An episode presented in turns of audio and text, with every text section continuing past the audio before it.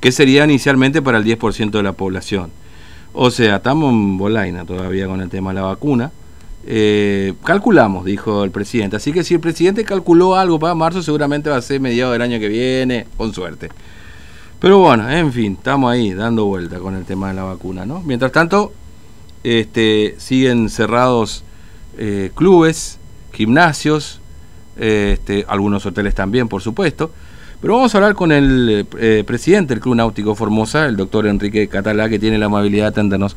Este doctor Catalá, ¿cómo le va? Buen día, Fernando lo saluda, ¿cómo anda? Hola Fernando, buen día para hoy y para toda la audiencia. Bueno, gracias por atendernos. Eh, bueno, ¿sigue encerrado, doctor Catalá? ¿Club Náutico todavía no puede recibir a sus socios?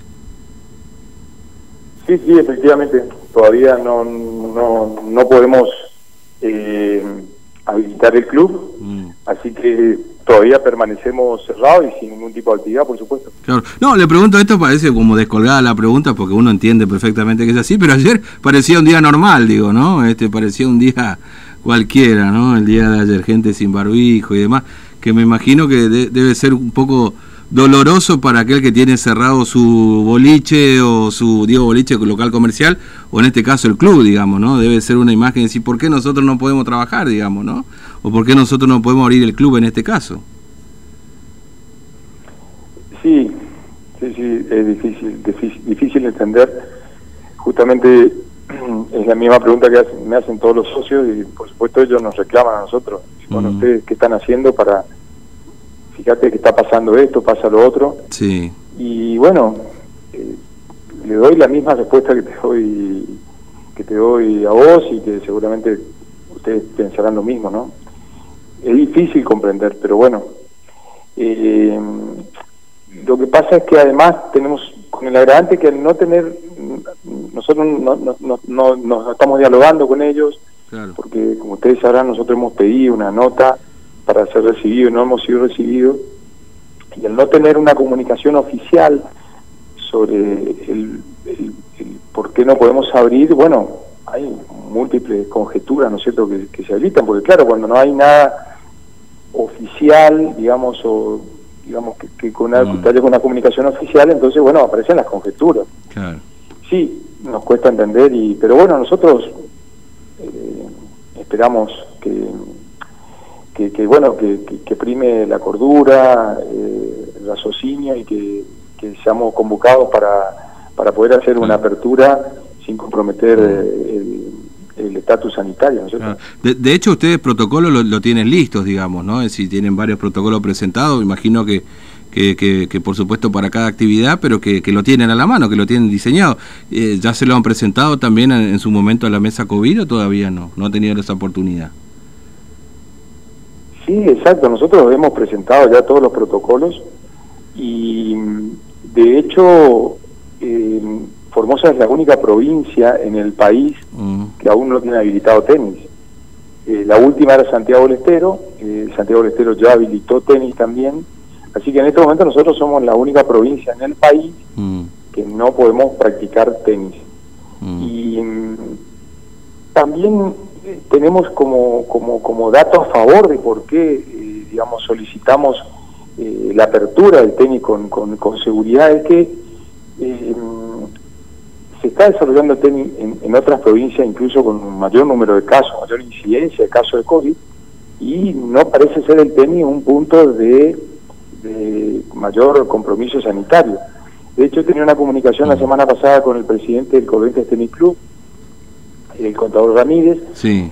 Eh, y ellos tienen, claro, ellos están haciendo natación con protocolo y tenis con protocolo y padre, perdón, con protocolo también, y ellos no han tenido ningún caso eh, digamos, eh, que se hayan comunicado de, eh, de infectados por la actividad en el club.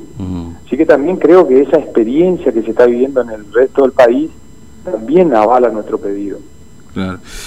ahora, ¿cómo se están sosteniendo, este doctor Catalá? Porque imagino que, bueno, por supuesto, con el cierre de actividades también, este, por ahí quizás los socios a lo mejor algunos cumplen con la cuota, otros no, pero bueno, por supuesto hay cosas que pagar, desde los servicios hasta los sueldos de, de los empleados, digamos. ¿Cómo, ¿Cómo se están sosteniendo con eso?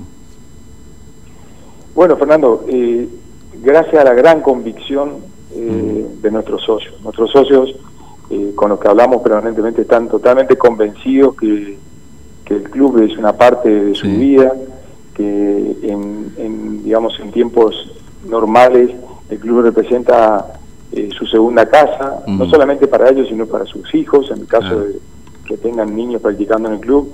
Y la verdad que ellos nos acompañan cumpliendo la, la cuota societaria, con lo cual nosotros logramos cubrir la mayoría de los gastos, eh, digamos, básicamente de salarios, que es lo que más nos preocupa, y este, los gastos básicos de servicio como para funcionar.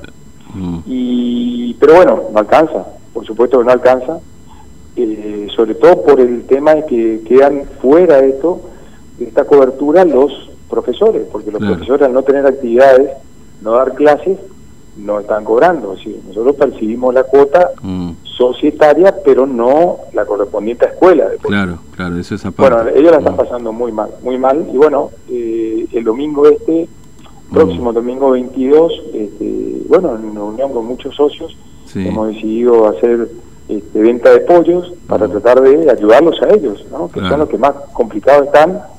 Eh, porque, claro, ellos al no poder trabajar no pueden cobrar. Claro, sí, sí. Y, pero creemos, nosotros confiamos muchísimo en nuestros socios, nosotros sabemos que el club va a ser sostenido por los socios, mm. eh, estamos convencidos que el club pase lo que pase, va a seguir existiendo, el club va a seguir, a pesar de todas las dificultades que podamos atravesar por el tema de la cuarentena, y eso nos ayuda mucho porque porque nosotros podemos cubrir los gastos con eso, pero no alcanza, no alcanza, por supuesto, por lo que creo que en el correr de los meses nuestra situación económica eh, claramente se va se va a sentir muy afectada. Mm, eh, ¿Hay, ¿Hay, profesores o hay, hay, gente con la que trabajan usted habitualmente que, que ya le planteó la posibilidad de, irse, de no sé, eh, otra estrategia, digamos, tomando en cuenta esta situación? Porque obviamente, como usted lo dice, hay otras provincias que sí se están habilitando y obviamente acá el, futuro es incierto, digamos, mire, hoy justamente se habla que la vacuna recién llegaría en marzo, aparentemente, que puede ser que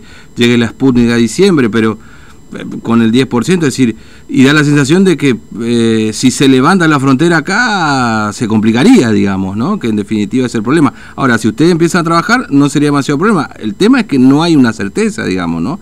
Es y en, este, en esta incertidumbre dijo, miren, la verdad, prefiero irme, voy a ver qué pasa en otro lado, digamos, algún profesor o alguna persona que trabaje con ustedes le planteó esta situación, doctor Catalá?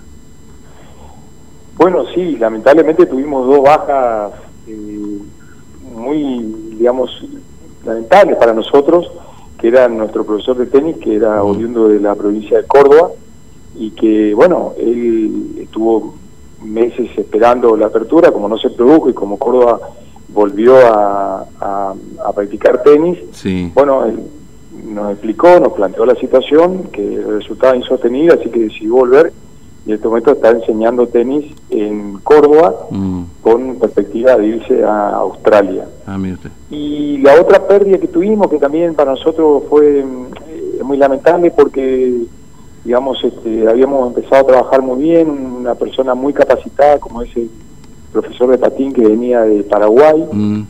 patinaje artístico, que, era un, profesor que, estaba muy informado, que incluso estaba preparando a un grupo de patinadoras de Paraguay para el torneo mundial de patinaje artístico que se va a realizar eh, en Paraguay en breve. Y bueno, también él nos anunció que debido a esta situación, él ya tomaba compromiso con otra entidad de Paraguay y que, bueno, obviamente no podía asistir. Eso es un poco más entendible porque, bueno, la frontera está cerrada. Claro, sí, bueno, hasta ahora tenemos esas dos bajas que para nosotros son muy importantes, que no sabemos cómo lo vamos a poder reemplazar y, esperemos esperemos que no sigan las bajas porque nosotros apostábamos mm. apostamos mucho a la parte de, enseñanza de deportes con nivel y bueno vamos perdiendo gente valiosa Claro, sin duda. Bueno, doctor Catalá, le agradezco mucho su tiempo. Gracias por atendernos. ¿eh? Que tenga buen día. No, gracias, gracias a vos, Fernando, para permitir este, eh, expresar. Y bueno, le pedimos a todos nuestros socios y amigos del club que quieran colaborar con el club el mm. día domingo, acercarse al club para colaborar con su pollo. Y porque es una manera de, sostenernos. Eh, frente a la situación económica que, te decía cada vez más angustiante. ¿no? Que sí, bueno que sí. Doctor, gracias, ¿eh? un abrazo, hasta luego. No, no, gracias a vos. Bueno, el doctor Enrique Catala, presidente del Club Náutico. Esto porque todavía hay actividades que siguen cerradas, ¿no?